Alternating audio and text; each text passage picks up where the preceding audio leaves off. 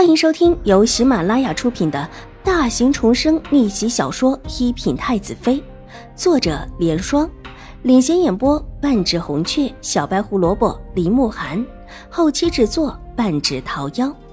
喜欢宫斗宅斗的你千万不要错过哟，赶紧订阅吧！第四百九十八集，这。我听人说的呗，三表哥，好不好？我们现在就去看看。听说这位前兴国公世子以前就是一位文采风流的人物，字写的极佳，我还没见识过呢。三表哥，带我过去看看可好？顾惜书娇娇的道，自以为话说的很得体，也很合理。他的目的当然是讨好文西池。文西池对于这种字体之事极是喜欢。每每有好的字体出来，必然会去看看。这话是专捅文西池心里的话说的，说出的也是文西池的意思。顾惜书认定了文西池会喜欢。话虽然说的满是乞求之意，但脸上的神色却露出几分得意，唇角微微翘起。他就不相信拿文西池最喜欢的事情说时，文西池会不同意。眼眸看向秦婉如消失的方向。长得好又如何？又有谁比自己更了解三表哥？好，去看看。文西池淡淡的道，眼眸意味不明的看向顾惜书。三表哥，我们走。顾西书脸上委屈尽去，立时笑意盈盈，轻轻的又想伸手拽文西池的衣袖。文西池往后一退，避开他的手，温和的道：“表妹。”以后还是不要拉我的衣袖，看起来有些失礼。三表哥，我们以前不是一直这样的吗？顾惜书一脸惊讶，然后眼眶又红了起来，一副要渲然欲泣的模样。以前我们还小。文西池轻叹了一口气：“三表哥，你变了，你以前不是这个样子的。”顾惜书伤心失望的看着文西池，无声的谴责着他：“表妹，你以后会嫁人，会离开，而我也会娶亲的。长大了之后呢，这种小时候的行为就不合适了。纵然是嫡亲的兄妹，也应当避避嫌。更何况，你们还不是嫡亲的。”文西池仿佛没有看到顾惜书伤心欲绝的眼睛。三表哥要娶亲了，是是之前府里传的那件事吗？顾惜书脸色惨白，眼泪一颗一颗往下落，神色凄楚的叫人心疼，仿佛有什么在破碎。这样的眼神，这样的举止，这么秀美的脸，是哪一个男人看到都会觉得心疼不已，不忍心家人如此伤心。百炼钢化为绕指柔，就是如此。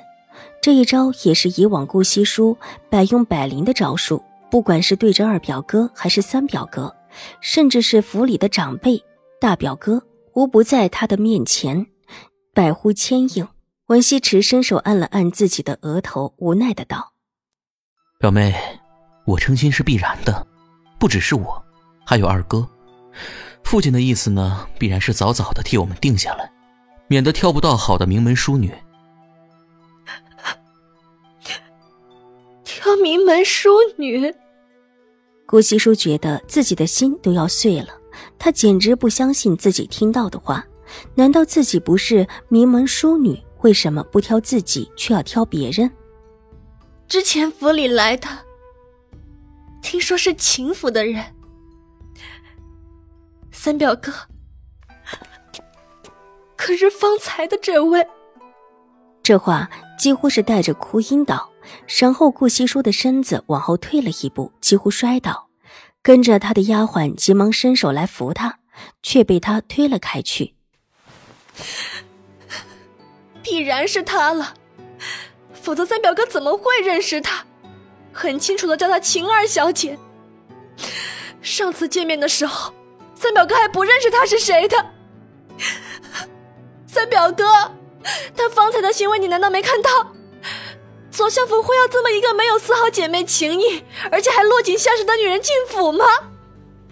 顾惜书气愤的一抹眼泪，哭道：“这一口怨气全扑在了已经离开的秦婉如身上。”好了，表妹，没这回事，别胡说坏人名声。方才我们也没听到他们说什么，说不定秦二小姐只是在帮秦大小姐说话，难不成他还要帮着秦大小姐打回来才行？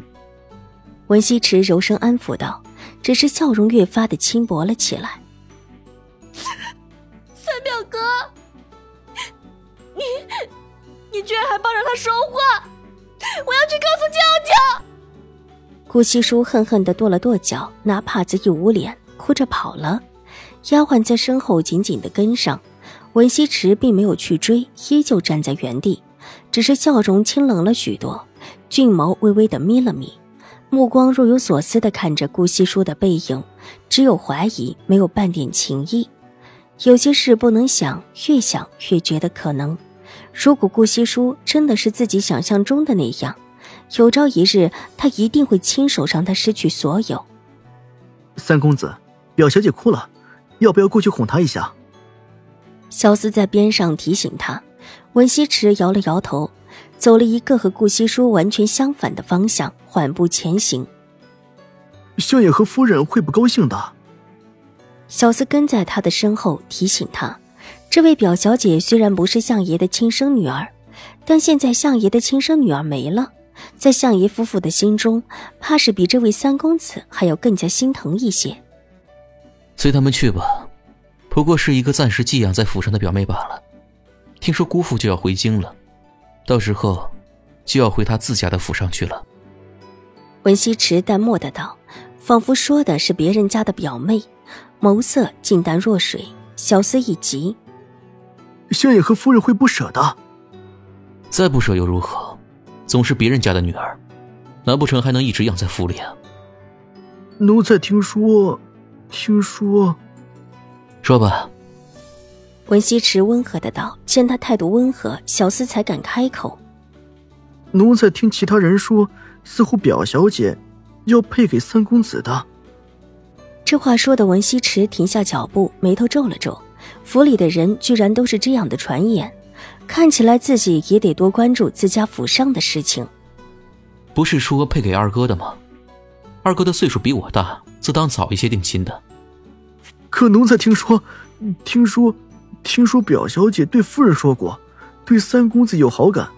况且府里的人谁看不出来，表小姐对三公子千依百顺的。小厮讷讷的道：“本集播讲完毕，下集更精彩，千万不要错过哟。”